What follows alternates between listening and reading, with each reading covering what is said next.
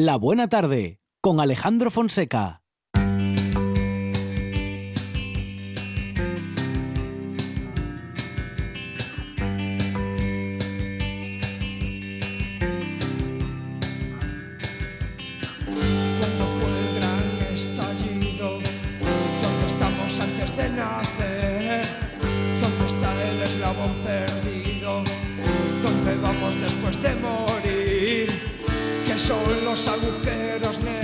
Expande el universo,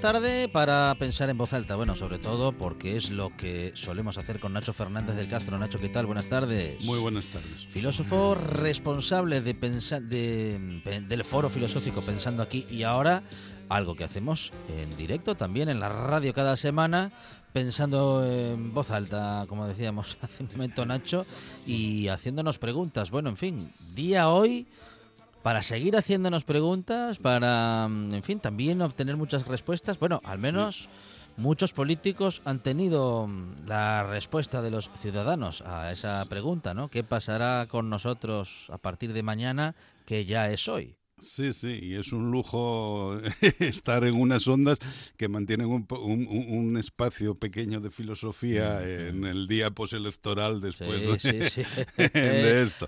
Y efectivamente esta noche habrá sido una noche muy cruel para algunos políticos y, y menos para otros, ¿no? Pero pero en cualquier caso, vamos, dudo mucho que dado el talante que presentan en, en campaña, la falta de Mm. ideas en, en absoluto, es decir, mm, no sé si alguien vio, eh, oyó en, en algún momento hablar a algún político en los debates de campaña o en la propia campaña sobre problemas como la cultura, eh, cómo extender eh, la, la cultura a, a la población, eh, eh, te- o, o sobre cambio climático, propuestas sustantivas, etcétera, etcétera. ¿no? Vamos, los problemas eh, reales que afectan a todos, eh, evidentemente, están fuera del, del ámbito político y la reflexión, yo creo que más bien habrá sido personal al nivel de qué habré hecho mal yo. ¿eh? Porque efectivamente la campaña parece que se juega en, en eso, ¿no? en la proyección personal de, de algunos líderes eh, de- eh, ante las cámaras, ¿no? ante los focos. Con la sensación, Nacho, de que reducimos un poco todo demasiado. No sé Sí. si es ah, defecto de los medios de comunicación, si es defecto asumido a partir del funcionamiento de los medios por parte de la población en general, de simplificar un poco demasiado todo. Digo, mm, los debates. Sí. Lo primero que decíamos o que pensamos es, ay, ¿quién ganó? ¿Quién ganó? Claro, claro. esto, ¿qué- co- ¿Cómo que esto de quién ganó? Que es exactamente ganar un debate a cuatro en el que se hacen propuestas de gobierno o se Sí, hacen, sí. bueno, todo tipo de propuestas o no, porque Sí. en los debates de propuestas vimos bastante Mm, poco bastante de poco. contenido, de qué se iba a hacer o qué no se iba a hacer, hemos visto bastante poco. Claro, y, a- Pero- y ahí, y ahí no es un tema de los medios, ¿eh? porque quiero decir que los medios sí ponían encima de la mesa temas sustantivos al Ah, debate. ajá. Lo que pasa, lo que pasa que ev- evidentemente sí hay una responsabilidad de los medios que es aceptar el encorsentamiento de ese debate en el que, bueno, prácticamente está dado, ¿no? El rifirrafe ya de, de mano, ¿no?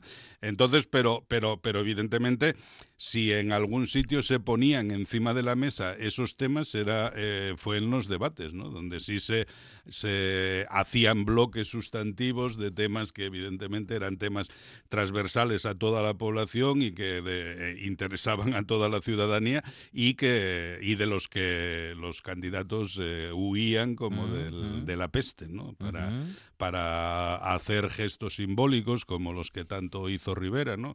Eh, ¿Acaso para salvaguardar eh, eh, el, el pésimo control gestual que tiene y tal, ¿no? Entonces bien, queda mejor sacar un libro o una lista porque así, bueno, ese, controla esos gestos que siempre se le van, ¿no?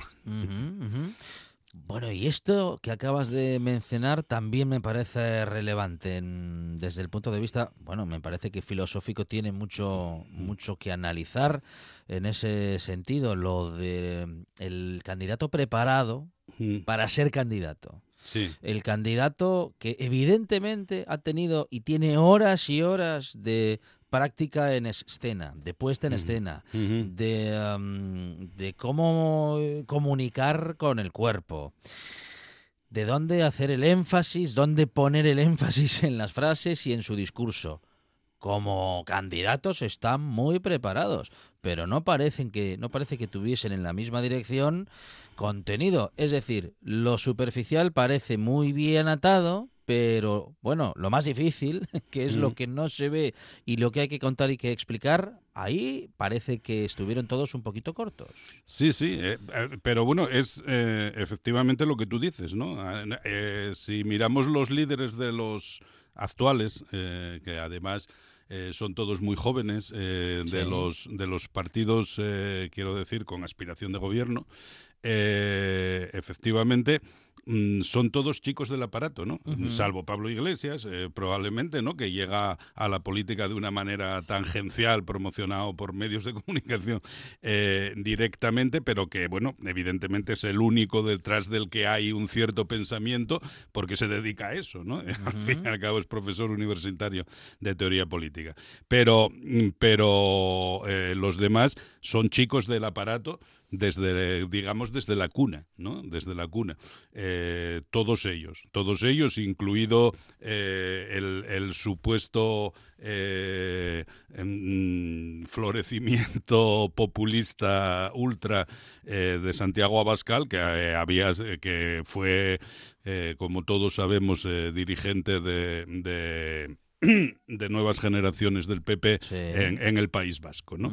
Entonces, eh, todo, y, y lo mismo, ¿no? Eh, esto, Pedro Sánchez perteneció al aparato desde Juventudes Socialistas de Madrid siempre, eh, eh, y, y, bueno, evidentemente eh, el caso de Casado es el, el más llamativo porque fue además siempre el niño mimado de alguien al que fueron promocionando poco a poco desde su Palencia natal hasta, hasta llegar a las más altas cotas de la nada, como diría Groucho Marx, ¿no? como acaba de tocar ayer, ¿no? Eh, entonces, bueno, mm, efectivamente son, eh, digamos, puro teatro, ¿no? Eh, eh, en, en el había un chiste del roto que siempre Sí, sí. citamos aquí, ¿no? Eh, en el que decía, eh, no me extraña que los mítines se den en teatros porque es todo puro espectáculo, Claro, ¿no? claro. Tal. Mm, Entonces, efectivamente, eso, eso es así, ¿no? Eh, hay otro más cruel, yo creo, que dice, eh, lo que importa no es lo que pasa en el escenario, sino quién mueve las bambalinas. Y, y eso también, claro, es, es una crítica fuerte, lo que pasa que esta ya es una crítica radical al propio sistema democrático en el que vivimos, ¿no? Que realmente quienes se presentan a las elecciones no son los que luego van a ejercer el poder, ¿no? Pero bueno, esa, esa es otra cuestión, ¿no? Más de fondo. Pero efectivamente el tema que planteabas está ahí, ¿no? Los, los, eh, la gente que va subiendo en los partidos de su, de su más tierna juventud, pues eh, no tiene eh, prácticamente experiencia externa ninguna de trabajo y por lo tanto desde la más tierna juventud están como están los partidos frecuentemente absolutamente aislados de la ciudadanía en general, quiero decir, de las preocupaciones de la ciudadanía en general, ¿no? Y se convierten en puro espectáculo.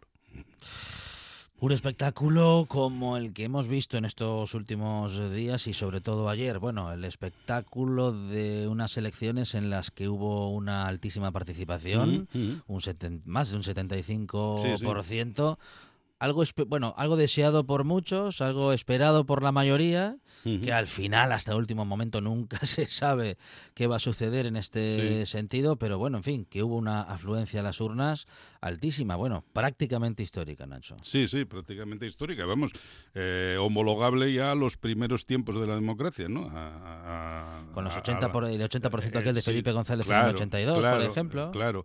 Eh, eh, eh, entonces, efectivamente, porque incluso cuando por la mañana eh, había ya datos eh, muy positivos, hacía tan buen día en toda España que eh, alguien podía temer que, que hubiese mucha playa ¿no? por el medio y, por, y la tarde fuese muy vacía.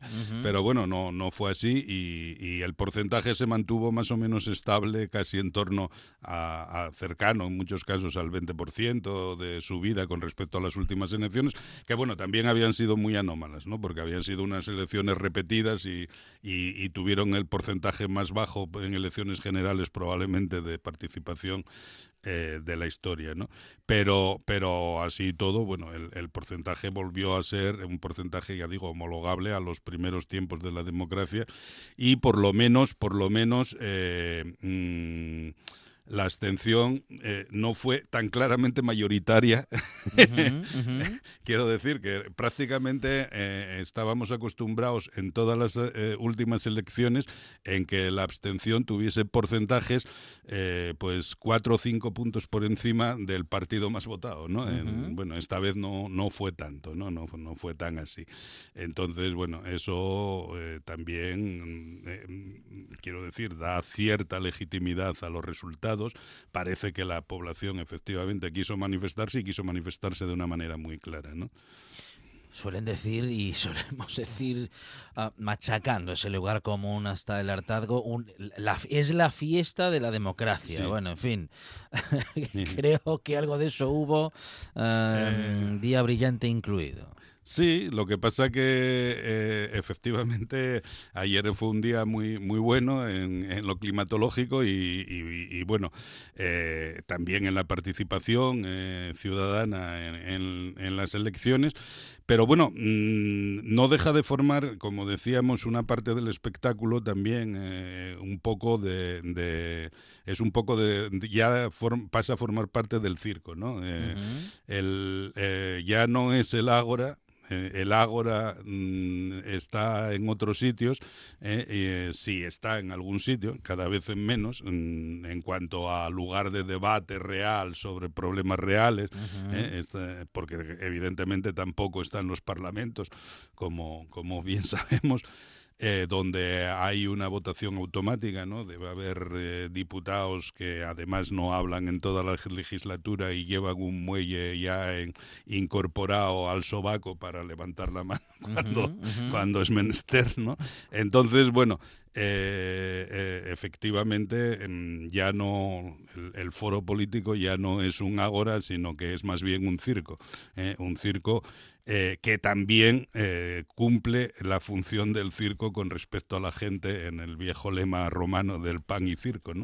Entonces es un circo que por desgracia lo que lo que se juega en él lo que se juega en él es cuánto pan se da no porque porque al final la diferencia entre y como digo no son eh, lo quienes se presentan a las elecciones no son los que directamente van a fijar las políticas a desarrollar y la diferencia que pueden marcar quienes eh, eh, ocupan ese poder formal pues al final es cuánto pan se da no cuánto pan se da que, que, es importante. Es importante porque en una parte importante de la población, que en España, eh, desde luego, está por encima de los 5 millones, como sabemos, es lo que decide eh, la supervivencia, ¿no? Eh, esa cantidad de pan que se pueda dar. ¿Qué podemos esperar del futuro, Nacho? ¿Qué podemos esperar de eh, bueno estos próximos días y sobre todo, en fin, de, de, de, de, de estas nuevas fuerzas políticas, o vamos a decir que de este nuevo escenario político, no sí que hay algunas nuevas fuerzas políticas uh -huh. que llegan al Congreso, hay otras que no son tan nuevas, pero que sí se encuentran con un panorama completamente nuevo respecto de, en fin, de años o de legislaturas anteriores que se puede esperar sobre todo para la cultura, sobre todo sí. para lo que a la, a la filosofía y al pensamiento crítico le puede interesar especialmente. Bueno, eh, realmente eh, los resultados electorales, aunque la gente diga que son eh, problemáticos, la verdad que es que mm, vistos y analizados, eh, Pedro Sánchez lo tiene bastante fácil, ¿no? O sea, lo tiene muy fácil. El único problema que puede tener es la voluntad de, de Podemos de entrar en el gobierno, que parece firme en este momento y que entonces, eh, evidentemente, eh, eh, ese, ese pacto lo va a necesitar.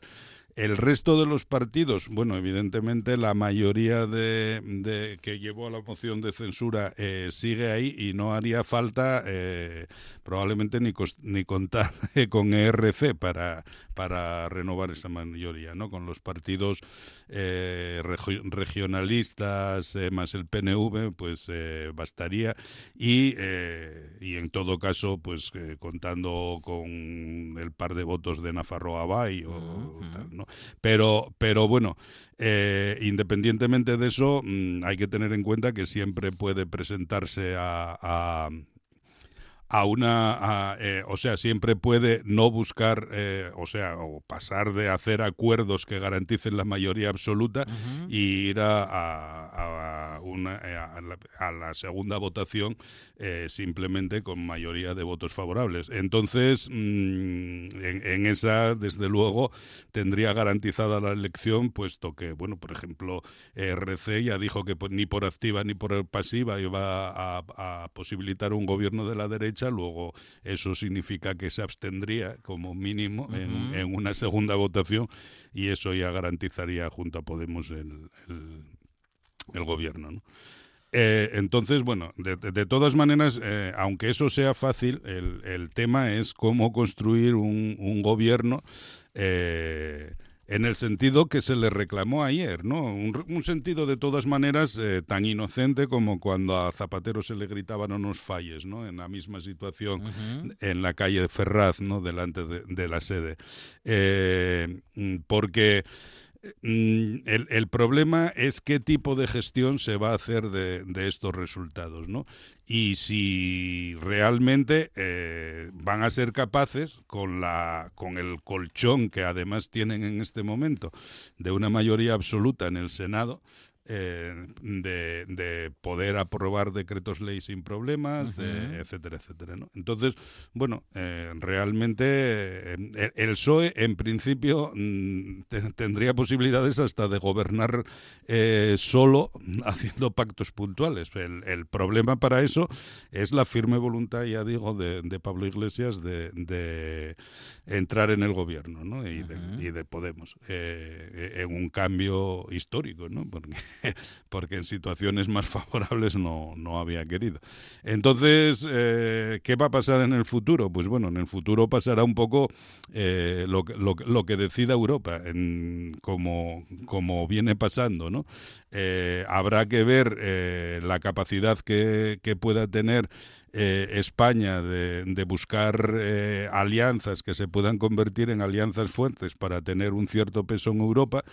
Eh, a través, por ejemplo, incluso contando con, con la- el, el sector eh, neoliberal más antifascista eh, francés, por ejemplo, con Macron o, o- o tal, frente a, a las políticas eh, más conservadoras eh, alemanas, ¿no? Pero, pero en cualquier caso, mm, eh, lo que se vaya a hacer mm, se determinará desde Europa como se vi- vino determinando hasta ahora. Y no habrá eh, más que tocar que esos eh, viernes sociales. Sí. que era el pan que, que- que decía antes, ¿no? Eh, es decir, el, el- el repartir ese pan que está en las manos, que sí está en las manos de la, de la política eh, nacional, que en este momento es una política local, porque la política real pues dicta en otros sitios, ¿no? Eh, en organismos internacionales como el FMI o el, o el Banco Mundial o, o- o en la Unión Europea o en la Troika, etcétera, etcétera, ¿no? Como bien saben, por ejemplo, los griegos o, los italianos o Ujú. tal, ¿no? No obstante, y con todos los poderes económicos funcionando, eh, que estarán y, está, están y estarán siempre ahí, y, bueno, y, también en virtud de cómo se gestionen otros poderes, veremos qué pasa con esos poderes económicos que siempre están ahí, que siempre están luchando por, bueno, pues por intentar que las cosas se hagan como ellos quieren o como ese poder económico quiere. En todo caso, es una lucha de poderes. Los ciudadanos también tienen su cuota de poder, la política o los partidos tienen su cuota de poder. Y al final se trata, Nacho, de gestionar poderes, no de que digamos, eh, bueno, el poder económico al final lo controla todo, ¿qué más da lo que votemos? Sí, sí, evidentemente. Sería un grave error, por ejemplo, por, por la ciudadanía si pensase que este resultado mm, deja todo hecho, ¿no? Eh, efectivamente. El, poder de la ciudadanía eh, cada vez más, además, va a ser el seguimiento constante de la gestión y, de la acción política de, los gobiernos y de también las intervenciones externas de los poderes económicos del IBEX 35, por decirlo con una metáfora, ¿no? Eh, en, ese sentido, mm, la ciudadanía debe estar en permanente alerta y en permanente actitud de presión ante las situaciones que se puedan derivar de, esas injerencias, ¿no? De esas injerencias que, bueno, no son tales injerencias porque ya digo que el, poder real está ahí, no, no, no en otro sitio, ¿no? Pero el, margen, el margen, por muy estrecho que sea, que tienen eh, los poderes formales, los parlamentos y los gobiernos, pues debe ser eh, evidentemente vigilado estrechamente por la ciudadanía para que no se eh, automatice al servicio de los poderosos en detrimento de la propia ciudadanía. Como se hizo con cierta frecuencia. Bueno, eh, eh, ha ejercido la población su poder, ha ejercido el ciudadano esa cuota de poder que dicen que mm, no es tanta o no es suficiente o que no es suficiente respecto de, esto, ¿no? De ejercerlo mm. cada cuatro años o bueno, o cada vez que hay que ejercerlo, porque ahora hace, hace bastante que estamos cada poco con eh, una llamada a las urnas salimos un poco de aquella costumbre de legislaturas completas o casi completas cada cuatro años y nos adentramos en este periodo en el que hemos tenido que votar más de una vez eh, o bueno varias veces en dos o, tres años porque se han acortado las legislaturas. Bueno pues por los acontecimientos que todos conocemos la moción de censura y demás pero ese poder hay que tenerlo en cuenta. Y también el poder del control y de, como dices Nacho, de estar enterados de lo que pasa. Y de darle a esto de pensar en lo que se está haciendo y también de que tenemos algo que decir.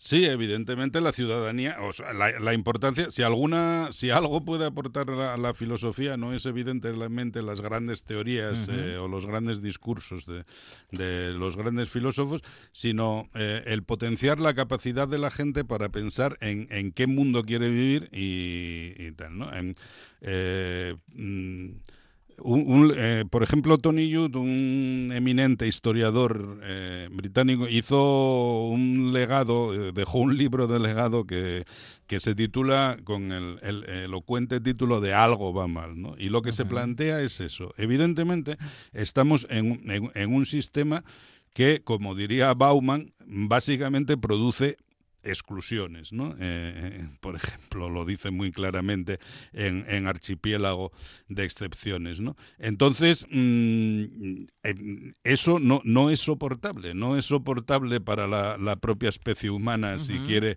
si quiere sobrevivir, ¿no? Eso, eso lleva a, a, la a una situación de, de, estallido, ¿no? Entonces, mm, si realmente hace falta repensar en qué mundo queremos vivir, ¿no? Y, si algo se puede aportar desde la filosofía es eso, ¿no? Potenciar que la gente, eh, que cada persona sea capaz de, desarrollar herramientas para eh, pensar en qué mundo quiere vivir y actuar en consecuencia, por supuesto, porque quien piensa simplemente y no actúa en consecuencia, pues es eh, lo que Aristóteles llamaba un imbécil moral, ¿no? No tiene sindéresis, la sindéresis sería eh, la, la, actuación según la lógica derivada del, del propio razonamiento, del propio pensamiento, y por lo tanto, quien no la tiene, pues resulta una especie de imbécil moral, ¿no? Entonces, eh, para hacer que, que no que no vivamos en, un país de imbéciles morales, pues eh, lo que hay es que potenciar que la gente sea capaz de pensar por sí misma, de ver qué, en qué mundo quiere vivir, ser capaz de argumentar por qué quiere vivir en ese tipo de mundo y no en otro alternativo y a partir de ahí actuar en consecuencia. ¿no?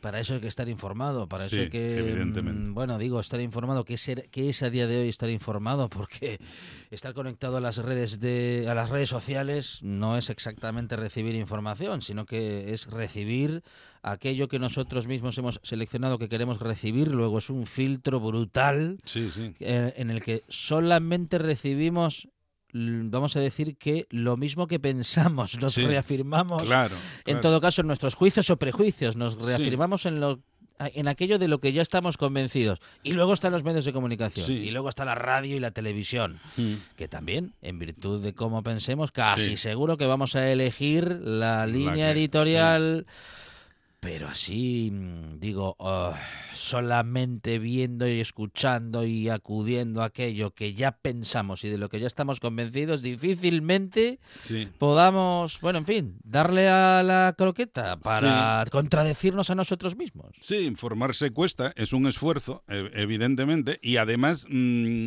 Independientemente de los intereses eh, más o menos bastardos que puedan estar detrás de la información que se nos transmite en cualquier medio, eh, en comunicar, como bien sabes, como profesional de la, de la, de la comunicación, pues eh, objetivamente es imposible. Eh, es imposible porque nosotros, mm, bueno, ya creo, igual lo dije aquí alguna vez ya, pero incluso cuando decimos una imagen vale más que mil palabras, ¿no? Eh, pues no es cierto en absoluto porque cuando tratamos de reflejar una realidad y la reflejamos a través de una fotografía, eh, estamos seleccionando elementos que nos interesa que se vean y elementos que queremos desechar de la misma. ¿no?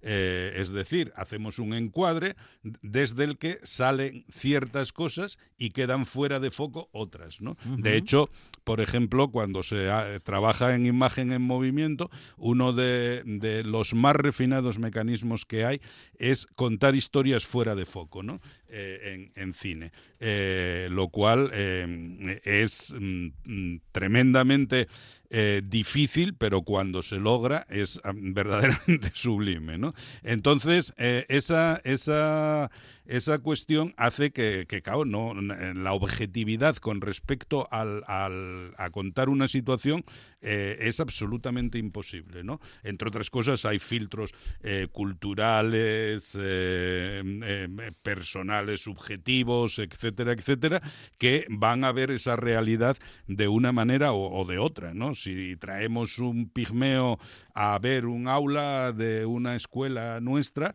pues lo que verá allí no tendrá nada que ver con, con lo que nosotros entendemos por un sistema eh, escolar de transmisión de conocimientos, etcétera, etcétera, porque está fuera de su experiencia posible y de, su, eh, de los elementos culturales que él maneja. ¿no?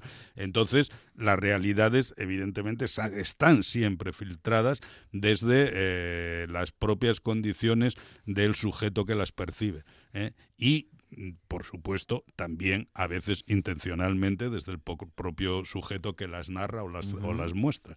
Pero, pero eso es inevitable, es inevitable incluso en el, en el, cuando uno actúa de la mejor fe posible. ¿no? Eh, entonces, mm, e, eso hay que tenerlo en cuenta siempre e informarse, precisamente por eso, supone, de alguna manera, para seguir con el ejemplo de la fotografía, ver qué hay fuera del foco, ¿no? Siempre, no conformarse con lo que se nos ofrece en la fotografía, con el juego de luces que hay allí, con, con los elementos que están presentes, etcétera, etcétera, sino buscar de dónde viene esa luz que hay fuera del foco, etcétera, etcétera. ¿Y por qué construyen una frase? ¿Y por qué construyen Claro. una frase que es como un eslogan? ¿Y sí, por sí. qué um, hacen, digo, los candidatos ¿eh? En, su can- en sus campañas y demás? Pues, ¿por qué dicen lo que dicen? ¿Para llegar a quién? Bueno, esto, ¿no? De, Sí, de- sí, de darle una Claro, vuelta claro. de no solamente estar de acuerdo o no, Sí, sí. sino saber eh, por qué y hacia quién se dirigen y por qué. Mm, mm. Sí, sí. Eh, evidentemente, esa, esa es una, un esfuerzo eh, que hay que hacer continuamente, ¿no? Y, el- eh, hay un, si por algo podemos quejarnos de campañas como la que acabamos de asistir, es porque cada vez hay menos elementos para hacer eso. O sea, porque eh, prepondera tanto la puesta en escena que ya es y casi imposible rascar nada detrás. Casi lo único que estaría a nuestro alcance es decir, de pedir claramente en un meeting o, o en un debate o tal, a ver, usted clarifíqueme con qué empresas del IBEX 35 va a trabajar usted con... Porque es que, claro, no hay más, no hay más juego, ¿no? No hay más juego. No, eh, precisamente, vamos, los tres candidatos, mm, ya digo, quitando, quitando a Pablo Iglesias, los, el- los tres candidatos restantes no son precisa, no, no, no brillan precisamente por su lucidez eh, reflexiva y expresiva, ni por su cintura a la hora de enfrentarse a cualquier pregunta más o menos eh, incómoda o que le saque de, de, su zona de confort, ¿no? Es eh, Nacho Fernández del Castro y como siempre ha estado con nosotros pensando en voz alta. Nacho, muchas gracias. Muchas gracias a vosotros. Estás escuchando. Estás escuchando RPA, la radio autonómica. Stop.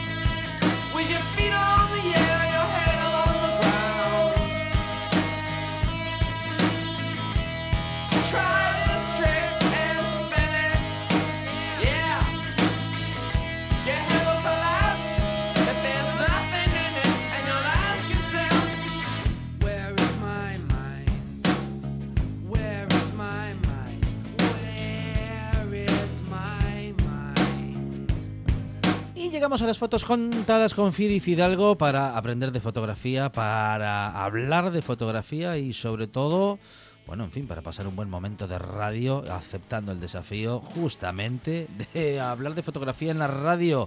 Fidi Fidalgo, ¿qué tal? Buenas tardes. Muy buenas tardes. Desafío que tenemos todos los lunes. Sí. eh, gracias a Dios. Gracias Mm. a Dios y a la gente que viene aquí. ah, como tú bien decías, a ver si aprendemos alguna cocina, tú.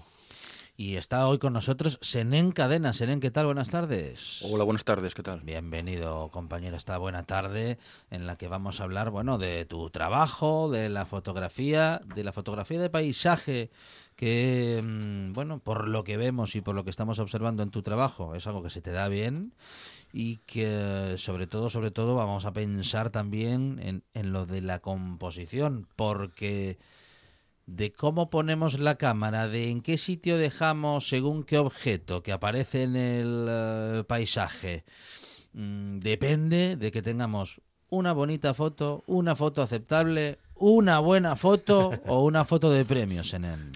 Hombre, la composición, tanto como la técnica, tienen que ir un poco de la mano, ¿no? Mm, porque si la técnica no está bien desarrollada, por mucha composición que haya, tampoco va a tener tanto tirón la fotografía. Pero bueno, siempre es más importante pues tener unos buenos conceptos compositivos, mm, dejar los elementos estructurados en el encuadre correctamente y, bueno, luego ya ir desarrollando la técnica pues ya bueno con, con moderación, ¿no? Bueno, ah, Senen em, justamente habla con nosotros de composición porque hace, hace muy poquito, hace unos eh, días, ha terminado justamente de impartir un eh, curso con José Benito Ruiz, también gran, gran fotógrafo, y en él hablabais, Senen, de lenguaje, o habéis hablado de el lenguaje del arte, la composición en la fotografía y el lenguaje del arte. O sea que cuando decimos que una foto vale más que mil palabras, nos estamos equivocando bastante, justamente hace un momento lo decía Nacho Fernández del Castro, porque claro, en el arte y en la fotografía hay un lenguaje, luego hay palabras, en todas las imágenes hay miles de palabras. Eso es, una fotografía puede tener, vamos, millones de millones de palabras y interpretaciones diferentes, ¿no? Y bueno, este fin de semana, como bien has dicho, pues hemos tenido hoy el curso ahí con, con José Benito, que es, vamos, es un referente en la fotografía y bueno, y es- ha estado muy bien. Fueron dos días intensos, machacando sobre la composición. Empezamos de, de un nivel así más básico, y luego fuimos entrando más en materia, llegando incluso hasta, hasta lo que es eh, los elementos compositivos y bueno, un poco todo, ¿no? José Benito, aparte de ser un buen paisano y un gran paisano, gran paisano ya me refiero a la estatura, ¿no? Y un tipo de dos metros. Es Sí, que- es así grandote y... Pero todo lo que tiene de grande tiene de bueno, ¿eh? También, muy bonachón, buena gente, sí señor.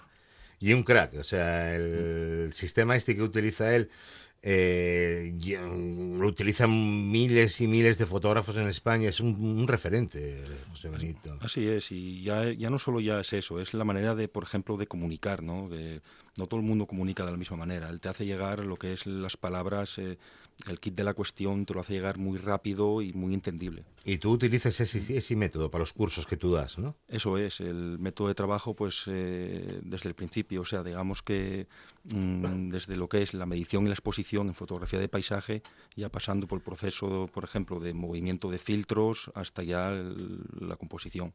Ajá. Bueno, y, y nos encontramos con el trabajo justamente de Senen, que estamos comentando en esta buena tarde, y una de las fotografías en las que queríamos detenernos es, bueno, una de las primeras con la que nos encontramos, justamente Senen, porque nos encontramos con muy poquitos elementos, apenas, apenas el mar y la playa, eh, en una, en una costa, am, con grises sobre todo, con, con azules grisáceos y con una gran piedra eh, que, en fin, que tú elegiste colocar a la derecha de la imagen, justo en ese lugar en el que parece que el mar se fuga de la imagen, se escapa hacia la derecha y en esa fuga aparece esa piedra, esa gran piedra que claro, si hubiésemos puesto y a lo mejor todos habríamos tenido la tendencia de ponerla en el centro, Más por aquello de, de equilibrar la foto, ¿no? Y de que nada esté descompensado. Y justamente de esto se trata, que en la composición Senen, los buenos fotógrafos, lográis ver que a veces incluso desequilibrando un poco la imagen respecto de, bueno, de esos eh, eh, mm, equilibrios geométricos se encuentra justamente ese toque artístico, esa composición que la hace diferente y que hace que uno se fije en esa imagen. En esta foto, por ejemplo, pues bueno, como bien has dicho, prácticamente no tiene, no tiene así muchos elementos. Sería un elemento que es el hito paisajístico y de lo que se trata es hacer de una especie de diálogo visual con la línea del mar a una exposición corta de un segundo aproximadamente, dos segundos, de tal manera que se note, que se perfile bien lo que es eh, las olas del mar Sí. En la arena hasta que te lleve, el recorrido visual te lleve pues al, al hito paisajístico. Es una composición que normalmente a mí me gusta hacer cuando no hay así mm, más elementos en el encuadre. Por ejemplo, sobre alguna piedra más visible que no puedes quitar, pues de alguna manera procuras componer con la piedra y, y los elementos que haya, que haya a su alrededor, ¿no? Ajá. Porque hay que decir, eh, Senén, que tú y es de, mm, vamos a denominarlo, ¿cómo lo vamos a denominar? De esta gente que se llama, o se hace llamar, o se llama, eh, purismo, ¿no? Purista. O sea, purista que quiere decir eh, que tú mm, no retoques la foto, o sea, no la editas o, mm, después de salir de la cámara, ¿no? Tú lo que haces ya, o lo que hacéis, mm, eh, jugar con ella dentro de la misma cámara, o sea, Eso es, intentar pues eh, terminar la fotografía eh, in situ, ¿no? Eh, a ver, eh, yo siempre digo lo mismo, todo es eh, todo es libre, cada uno disfruta la fotografía de claro, manera sí, diferente. sí, no, no vamos a entrar Y en ese tema, es. o sea, vamos a entrar solo en el tema tuyo. Y, y, por ejemplo, pues bueno, a mí me gusta, pues eso, lo que es eh, currártelo todo ahí, ¿no? Es como disfruto realmente, intentando, oye, pues movimiento de filtros, si te sale mal la fotografía, volver a repetirla, y si, oye, si tienes mala suerte, muy mala suerte, pues nada, te vuelves al día siguiente y te la, y te la haces mejor, ¿no? Es como se disfruta un poco de, ya no en sí del resultado, sino del proceso todo fotográfico que, que conlleva. Ajá.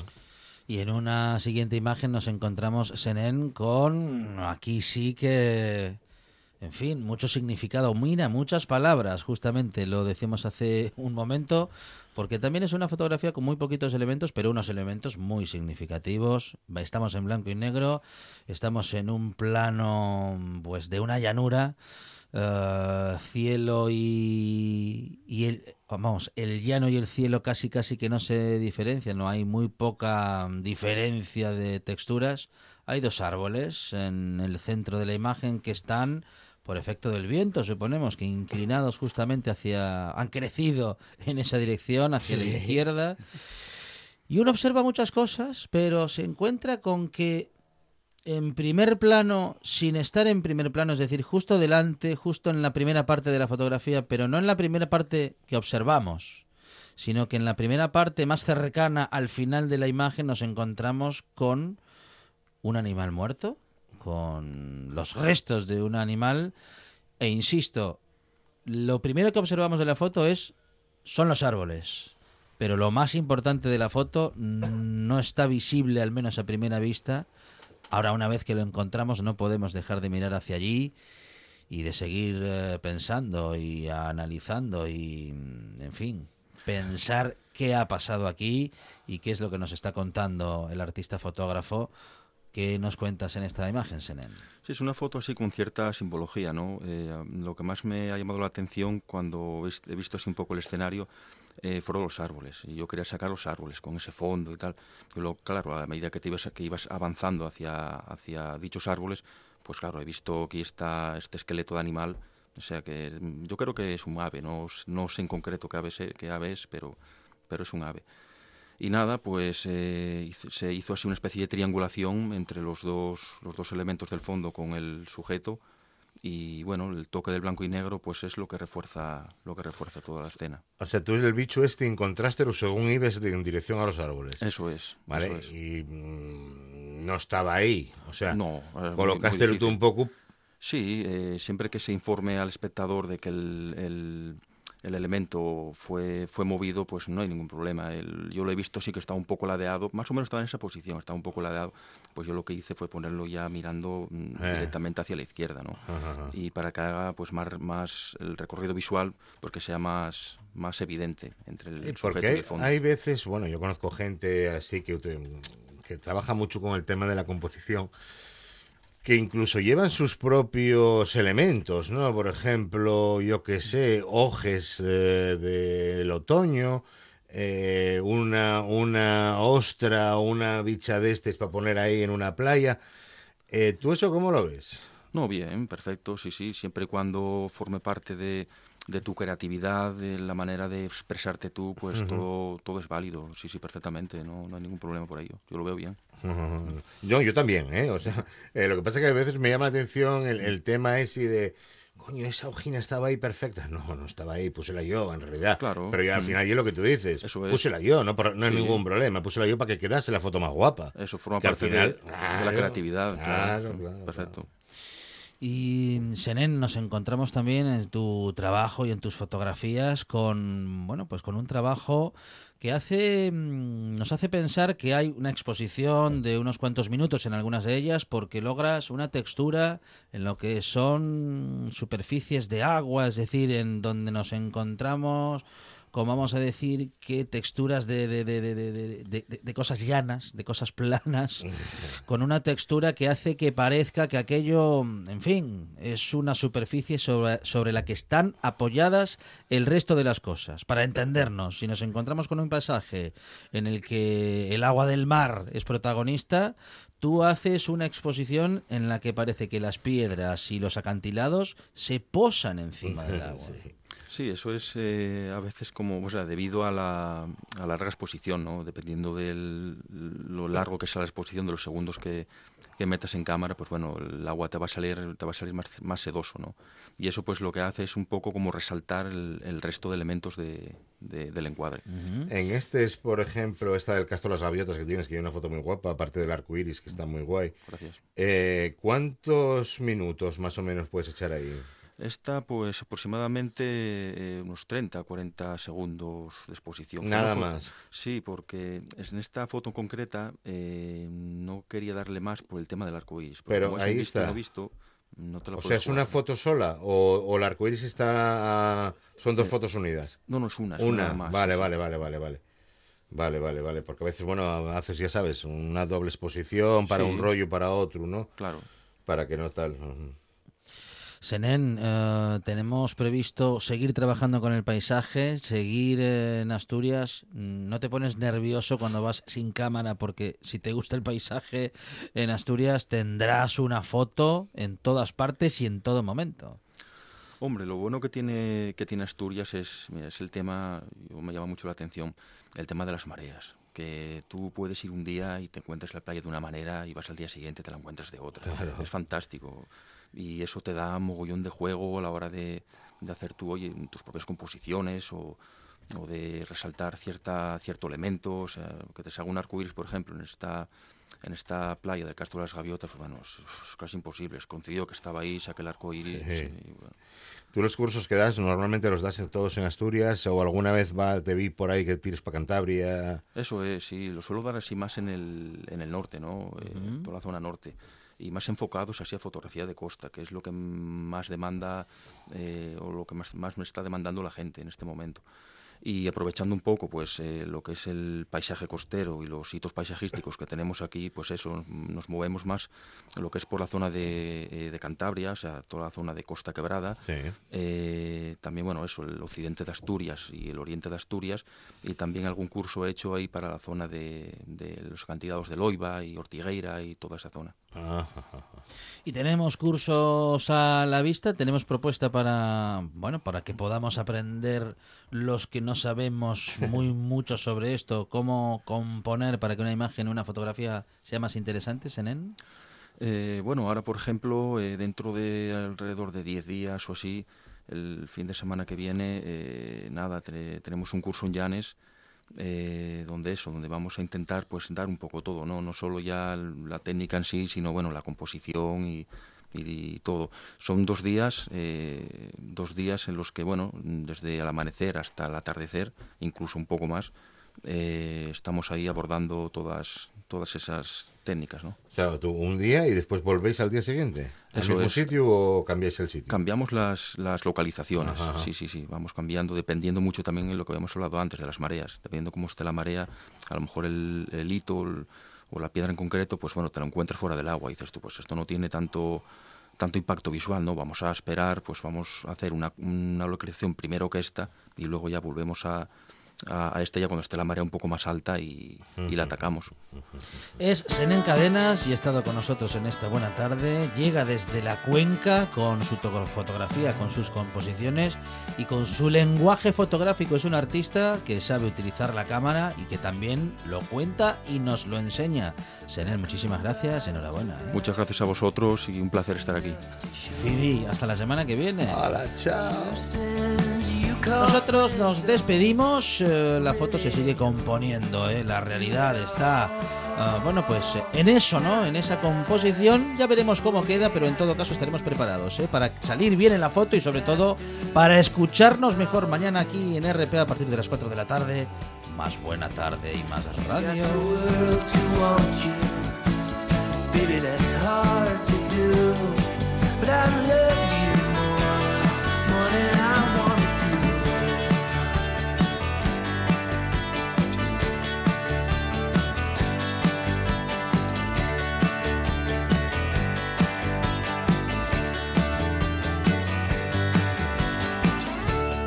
Everywhere